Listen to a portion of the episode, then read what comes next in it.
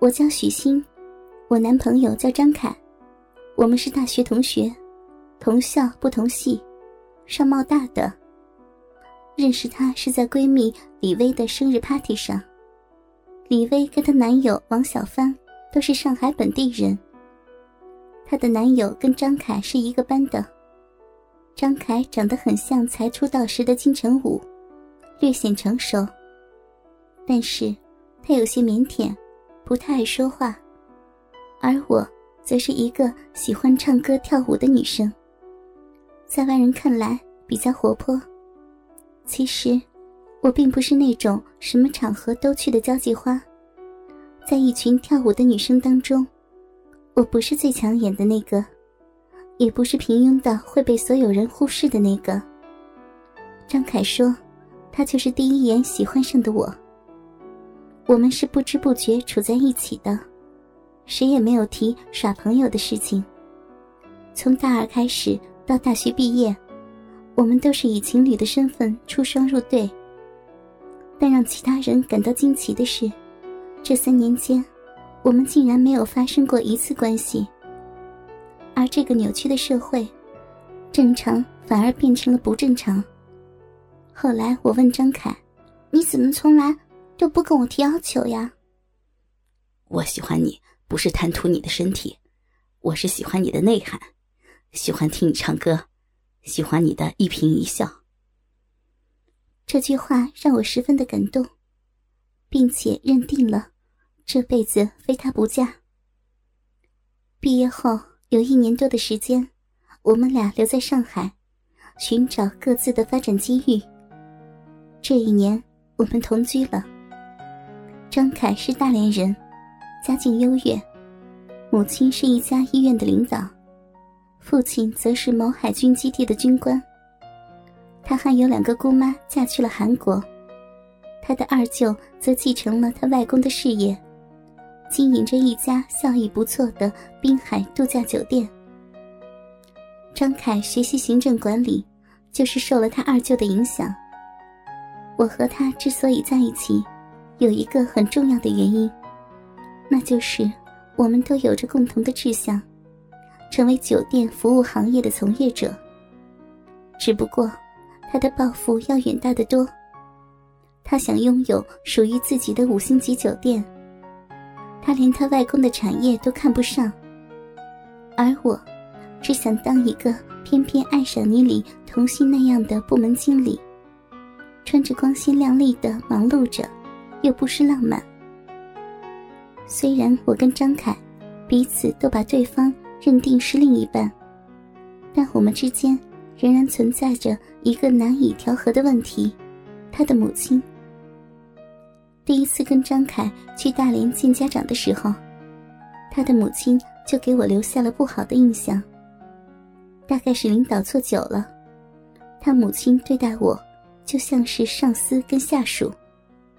尤其是当他得知我是重庆人，父母都是普通职工时。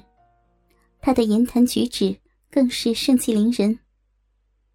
可能他觉得我和张凯门不当户不对吧，两家又隔得那么远，以后如果生活在一起，肯定会不可避免的产生很多矛盾。第二次去大连时，我和张凯的母亲的关系处得更僵，他甚至公开表达对我的不满。他说。我觉得你跟张凯不合适，不是因为你的人才，有些事情你应该懂。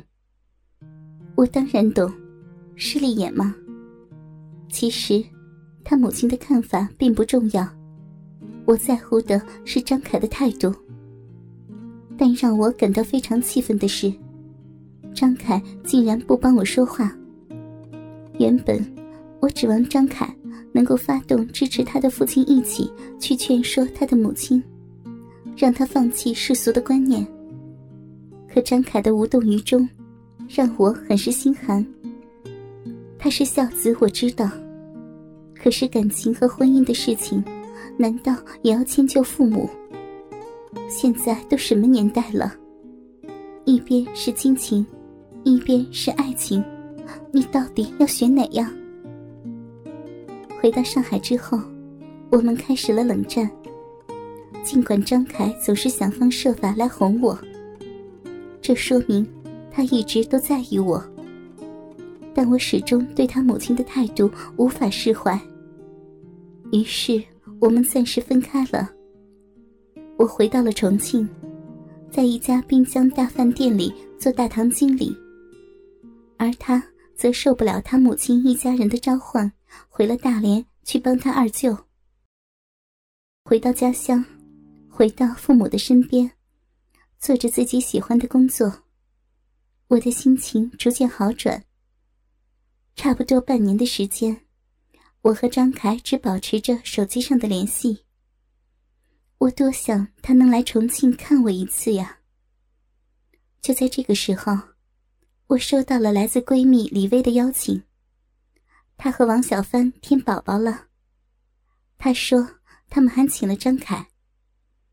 得知此消息，我特意和同事调班，凑了五天的假。去上海吃宝宝的满月酒。由于我有恐飞症，所以坐了一天一夜的火车才到上海。我多么希望张凯能够手捧鲜花出现在站台，给我一个惊喜。可惜，来接我的只有李薇的表妹。更让我意想不到的是，听说张凯头一天就到了上海。但是，他居然没有来接我。我顿时开始怀疑我的人生了。我不是小气的人，可张凯的表现实在令我失望。带着一股怨气，我在李卫家见到了张凯。别人都用“一日不见，如隔三秋”来形容恋人之间的相思苦，但我跟张凯仅仅半年不见。就像真的隔了几个世纪那样的陌生。究竟是我变了，还是他变了？在王小帆的怂恿下，张凯终于和我说话了，嘘寒问暖那几句。我这个人不喜欢兜圈子，直截了当问他母亲现在是怎么想的。他没有正面的回答，只说他夹在中间很为难。我当时一听就来气，骂了他一句窝囊。可能张凯觉得我不理解他，也是一脸委屈的样子。我突然觉得，自己以前完全是瞎了眼。后来我才知道，原来这是李薇两口子故意安排的局，想撮合我和张凯打破僵局。没想到，最后结果却是适得其反。第二天的满月酒，我完全心不在焉。宝宝再乖，我也没有心情去逗。我胡乱的吃了几口菜，喝了两杯酒，就离席而去。我不想看见同桌吃饭的张凯那副让人爱恨交加的嘴脸。李薇把宝宝交给外婆，陪我回到她家。几个男人。依旧在酒店觥筹交错。我跟李薇聊了很久，我觉得我跟张凯基本上算是完了。我趁一帮男人还没有从酒店回来，独自一人上了街。走在魔都喧嚣的闹市里，我一片茫然，脑子里浮现的都是与张凯在一起的一点一滴。明知不该回忆这些。但总觉得心有不甘。毕竟，我们之间的感情并没有质变。我真的该忍痛割爱吗？不知道该往哪里走，才是我的归宿。李维家离长途客运站不远，我稀里糊涂的就走到了这里。我不是应该打车去火车站吗？唉，想想，其实也差不多嘛。那时候还没有动车，坐汽车和火车回重庆都要二十多个小时，票价也不相上下。既然已经到了汽车站，就偶尔尝试一下吧。我买了一张五百块的豪华卧铺票。据售票员介绍，车型是最新的双层卧铺空调大巴，现在是试运行，为以后的长途旅游专线积累经验。这巴士确实够大的，下层底舱的卧铺有三数排，总共大约三十个皮质躺位，有点像沙发，每个躺位都比较窄，仅够一个人躺下。上层顶舱只有十张床位。左右各五个，这床就要大两倍以上，而且柔软舒适的多。床与床之间有隔断和布帘隔开，相对比较独立。顶舱和底舱的票价相差一百五十元。虽说坐顶舱肯定舒服得多，但这年头，愿意花钱坐长途汽车的人本来就不多。再多加一百五去享受这份所谓的舒适的人就更少了。我选择顶舱，纯粹是图个清静。哥哥们，倾听网最新地址，请查找 QQ 号二零七七零九零零零七，QQ 名称就是倾听网的最新地址了。